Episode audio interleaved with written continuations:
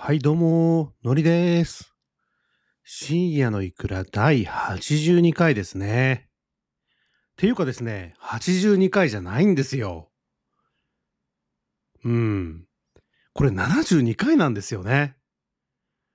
なぜかね、振り返ってね、67回の次、あの、78回に飛んじゃってるのよ。もう全然気づかなくて。で、リスナーの方からですね、あの、お知らせ？あれ？って、のりさん、なんで飛ばし、飛ばしてるんですか？みたいな。え？ー、みたいな。飛ばしてんの俺？みたいな。気がつきまして。全く意図はないんですけどね。もうただのポカですよってことで。もうこのままですね、修正しないで、82回ってことでですね、あの、進んでいきたいなと思ってます。100回までね、あ、意外にあと少しじゃんみたいな感じでですね、思ってたんですけれど、まあ10回もサバ読んでりゃなぁと。はい。ちょっとね、ポカでしたね。まあ、ポカっていう言い方ももう、おじさんっていう感じですけれども、ほんと全然気づかなかったですね。なんかちょっと早いなって、80回超えたんだみたいなのあったんですけど、一応その時ダブルチェックしたはずなんですけどね。びっくりです。自分でもびっくりです。はい。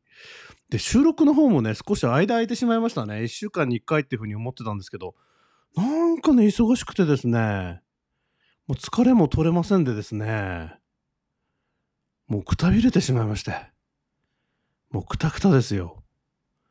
もうおじさんなんで疲れが取れないです。で、今日はですね、あの仕事の後って感じで、あの夜、えーもう20時回ってますね。20時30分になろうとしてますけれども、夜の収録ですね、しております。ということでですね、今日も深夜のいくら始めていきたいと思います。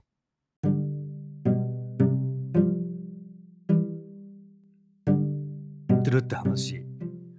で、先月体調崩しましてですね、あのーもうそのままなんかずるずると、なんか体調悪い感じっていうか、なんか治ってない感じでですね、さらになんか忙しくてですね、もうなんか、もうバックログが溜まるみたいな感じでですね、もうダラダラって感じでですね、もういろいろペース崩れてます、本当で、今日もですね、まあ収録どうしようかなと思ってもう、めんどくせえなって言うと、まあ聞いてる人に、あの、失礼なんですけど、まあ正直にね、あの言うと、まあそんな感じもあったんですけどね。まあ、疲れといえば、あの、よく栄養ドリンクって言うじゃないですか。まあ最近はどうなのかわかんないですけど、まあ最近はなんか若い方はエナジードリンクみたいなのが流行ってるみたいですが、あれはまああんまり良くないですよね。で、あの栄養ドリンクもまあ逆に疲れますよっていう話も、まあ、るので、あのーまあどうなのかなっていうのはあるんですけれど、まあその中でも、あのーまあユンケル肯定液ってあるじゃないですか。あれどうなのかなと思ってね。でよく昭和のテレビであのタモリがさあの CM したりだとかあのー和田アキ子がさあのー一番高いの飲んでるみたいな話聞いたことあるからさ、まあどうなんだろうと思ってね。うん。ずっと思ってたんですよ。で30年ぐらい。もう小学校の頃だったからあの CM とかテレビ見てたの。でね今日買いましたよ。まあ今あのカフェインレスのやつがあるんですよね。うん。で夜にあの飲んでもさ全然眠くならないみたいなあのものがあってですね。あのー飲みましてですね。買って飲みまして。多分ね多分プラセボ効果もあると思うんですよ。もう今日ねさっきもあのお話ししたようにまあ収録めんどくせえなーって、まあ、今週はやらなきゃなーみたいな。うん感じでやってたんですけど。もう飲んだらねもう飲む前の眠たいとかめんどくさいっていう気持ちがなくなってですね。もう結果これですよ、うん、もう収録開始しちゃってますっていうねなんだこれって怖いっていうまあプラセボ効果もあるかもしれないですけどめちゃめちゃね活力が出た感じしますね。たまにはいいじゃないですか。皆さん、あの、疲れたっていう方ですね、ぜひ、試してみてください。なんかすごいいろんな種類あるんですよね。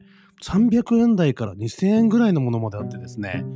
まあさすがに2000円のものっていうのは高すぎるだろうってことでですね。まあ400円ぐらいかな。なんかあのー、それこそほとんどカフェイン入ってるものが多いと思うんですけど、カフェイン入ってませんみたいなのがあったんで、あ、これはもう夜も眠れるっていうことでですね、買ってみたんですが、もう絶好調です。この後、英語の勉強もしちゃうぞみたいな、まあ、そんな感じでございます。話つながりなんですけれども、あの、先日ですね、TOEIC のブリッジ公開テスト、受けてきまして、あのー、公開テストってあのー、学校とか、あの、会場に行ってですね、あのー、やるやつなんですけれども、まあ、それ行ってきてですね、受けてきました。あの、 TOEIC とですね、あの、 TOEIC Bridge ってあるんですけど、今回は、あの、まあ、 TOEIC Bridge の方を、あの、受けたんですけれども、はい。はいじゃないよと。まあ、ブリッジテストって何かっていうとですね、あの、 TOEIC へのブリッジみたいな。 TOEIC へのブリッジみたいなって、まあ、どういうことかって感じもしますけれども、あの、まあ、橋渡し的な感じですね。あの、 TOEIC までの橋渡しって感じでですね、まあ、比較的英語初心者の方とか、まあ、中学生とか、あの、高校生とかがターゲットになってる、まあ、テストなんですけど、まあ、それをですね、まあ、都内の高校まで行きまして、受験してきました。で、周りはね、もう学生ばかりよ。やっぱりもう、ターゲットが学生とか初心者ってところでですね、もう中学生、高校生、まあ、あとは大学生かな。20代の方々っていう感じでですね、まあ、一部屋あたり、まあ、何人ぐらいいるのかな。まあ、25人とかいると思うんですけど、まあ、大体おじさん部屋に2人ぐらいですよ。うん、なのでものすごく居心地悪かったんですけども、もうおじさんもね、必死感あるなと思って。まあ、向こうも思ってたかもしれないですけど、まあなんとなくね、まあシュールな感じだったんですけれども、あの、思い返せばですね、私 TOEIC Bridge 受けたのもう8年ぐらい前ですね。うん。8年ぐらい前。で、その時ね、全くわかんなかったですね。もう1問目からですね、もう何言ってるかさっぱりわかんないのね。なんだこれみたいな。多分ね、ヒアリングは簡単な内容なんですよね。比較的簡単なシンプルな内容なんですけど、8年前はね、もう何言ってるかさっぱりわかんなかったんですよね。え、みたいな。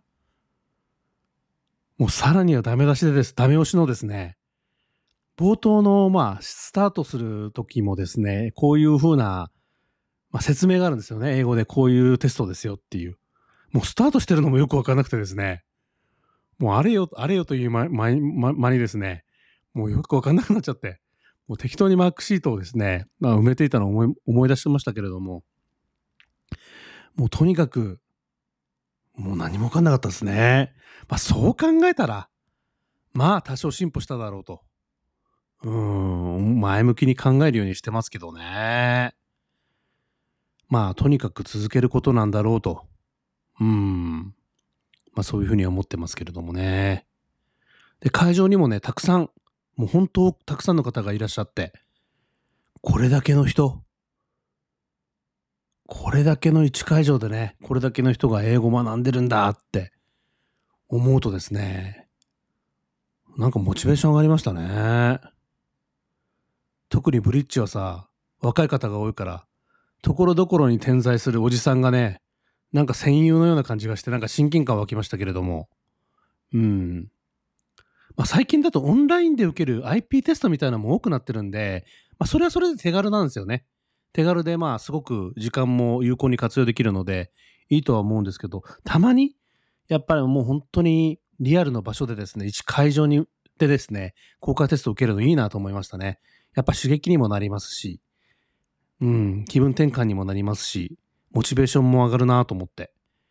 はい。また秋口ですかね。まあ、11月とかになると思うんですが、 TOEIC の方もですね、えー、挑戦していきたいなと思いますけれども、まあ、日々ですね、もう続けていくしかないのかなと、そんなような話でした。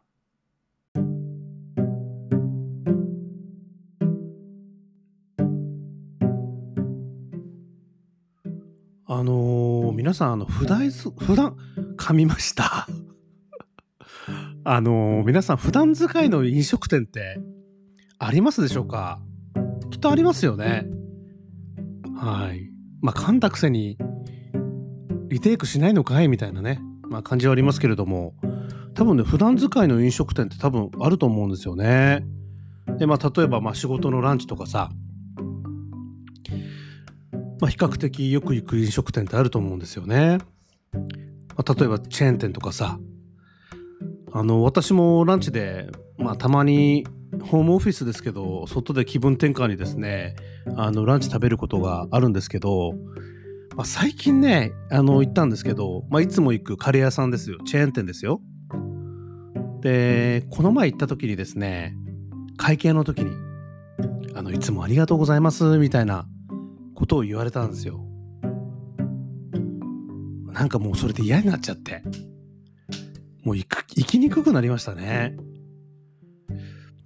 多分ね、わかるって言って、言あの、思ってくださる方はいらっしゃるんじゃないかなと思うんですけど、まあ、多分ね、相手は親切で、あ、いつも来てくれるなっていうことをしっかりキャプチャーして、まあ、ありがとうの気持ちだと思うんですよね。だからお店としては本当素晴らしい店だなと思いますよ。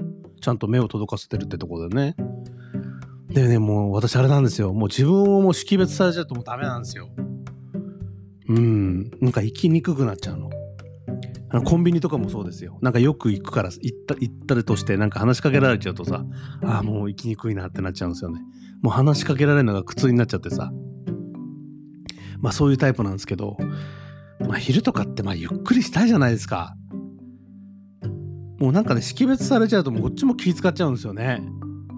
だからまあ普通にフォーカスして休むっていうことよりかはなんか別なところにも注意を払わなきゃいけなくなっちゃうから、もう嫌だなと思って。気遣って休めないなと思って。まあ一人でね、何も考えないでもランチ時間とか休憩したいことってあるじゃないですか。なのでね、まあ、当分ちょっと行きにくいなと思って。まあ自意識過剰だろうとも思うんですけどね。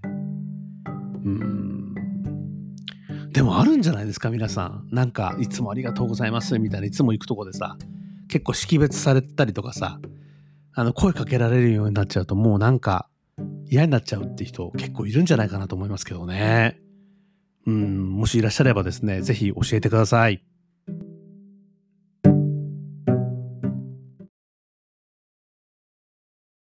ですね、深夜のいくらお開きの時間がやってまいりましたということで、聞いていただいてですね、ありがとうございます。